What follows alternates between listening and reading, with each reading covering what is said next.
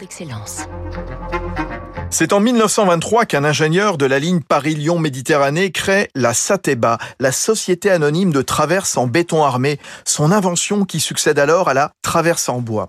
Aujourd'hui, Sateba est un leader européen, un champion français. 40% du marché national des traverses en béton et support d'aiguillage pour le ferroviaire, les transports urbains, métro, RER, tramway. Et il en faut des traverses. Exemple, 35 000 sur la ligne A entre la Défense et À Paris. 50 000 sur les 30 km d'une ligne comme Cambo-les-Bains, Saint-Jean-Pied-de-Port dans le sud-ouest. Trois usines en France, Charmes dans les Vosges, Tours, Chalon-sur-Saône. Sateba peut en sortir chaque année 1 200 000.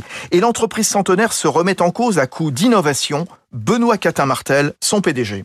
La traverse est un produit ancien, mais nous ne cessons jamais de nous renouveler. Et j'en veux pour preuve euh, les traverses à haute atténuation vibratoire que nous sommes en train de mettre en œuvre sur euh, le Grand Paris. Ces traverses sont très techniques et permettent effectivement d'absorber les vibrations et donc de réduire euh, l'impact sur l'infrastructure et l'environnement de citadins qui entourent ces lignes de métro. Innovation aussi pour limiter les rejets de CO2 avec des ciments alternatifs qui recyclent des produits, d'autant que Sateba vient d'être prise par Towerbrook, le seul fonds de capital investissement à être labellisé Bicorp, qui valide les engagements RSE. C'était Territoire d'excellence sur Radio Classique.